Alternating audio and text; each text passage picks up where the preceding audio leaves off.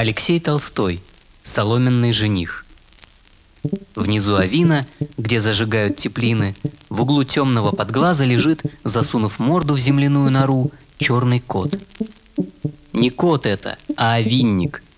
Лежит, хвостом не вильнет, пригрелся. А на воле студена. Прибежали в авин девушки, ногами потопали. «Идемте в подлаз греться!» Полегли в подлазе, где дымом пахнет, близко друг к дружке, и завели такие разговоры, что старый винник очихнул и землей себе глаза припорошил.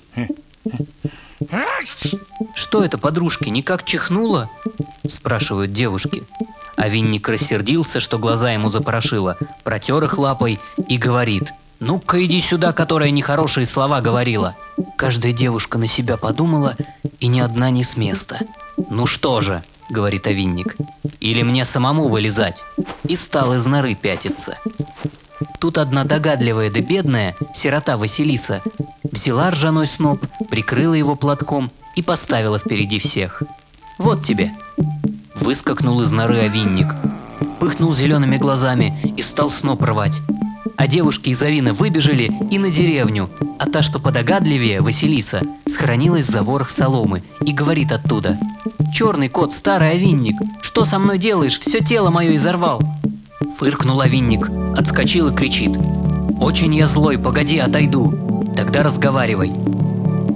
Подождала Василиса и говорит опять «Отошел?» «Отхожу, сейчас только усы вылежу. Ну, что тебе надо?» «Залечи мне раны», Фыркнул кот в землю, лапой пыль подхватил и мазнул по снопу. А сноп так и остался снопом. «Так ты меня обманула?» — говорит кот, а самому уж смешно. «Обманула, батюшка», — отвечает ему Василиса.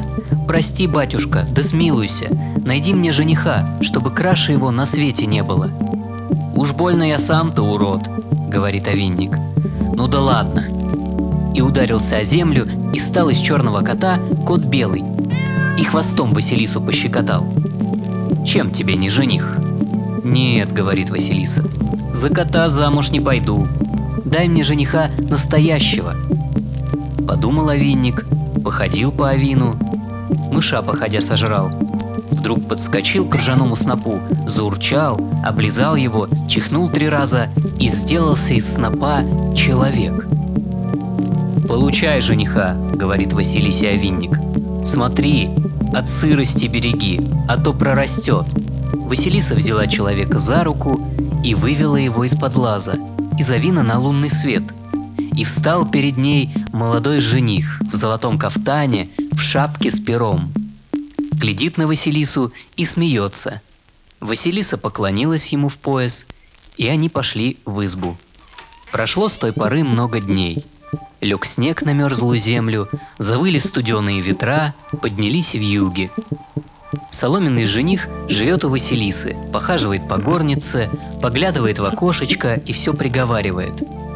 Скучно мне, темно, холодно. И стала Василиса замечать, что жених ее портится. Позеленело у него на кафтане и на сапожках золото, ночью стал кашлять, стонать во сне. Однажды утром слез с кровати, подпоясался и говорит – Уйду, Василиса, искать теплого места. А я-то как же? Ты меня жди.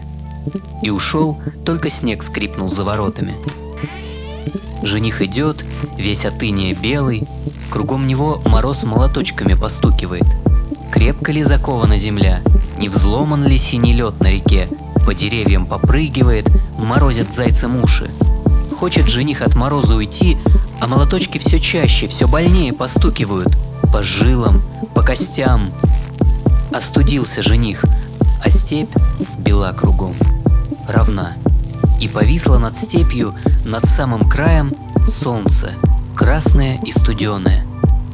Жених к солнцу бежит, колпаком машет. «Погоди, погоди, возьми меня в зеленые луга!» И добежал было, Вдруг выскочил из-под снега большой, косматый, крепколобый волк. Доскакал большим махом до солнца, обхватил его лапами, прижался пузом. С одной стороны, с другой приловчился и вонзил клыки в алое солнце. Завизжали, застучали ледяные молотки, потемнела степь, завыл мертвый лес. Соломенный жених бежать пустился, упал в снег и не помнит, что дальше было. Василиса, как одна осталась, пораскинула бабьим умом и пошла к старому овиннику. А чтобы он не очень сердился, сунула ему под нос пирог с творогом и говорит «Жених от меня убежал, должно быть замерз, очень жалею его». «Ничего», — отвечал ей овинник, — «жених твой возимое пошел». «А я-то как же? Найдешь ты жениха в чистом поле, ляг с ним рядом, а что дальше будет, сама увидишь. Пошла Василиса в поле.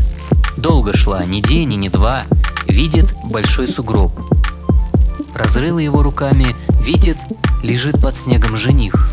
Упала на него Василиса, омочила лицо его слезами. Жених не шевелится. Тогда легла она с ним рядом и стала глядеть в зимнее белое небо.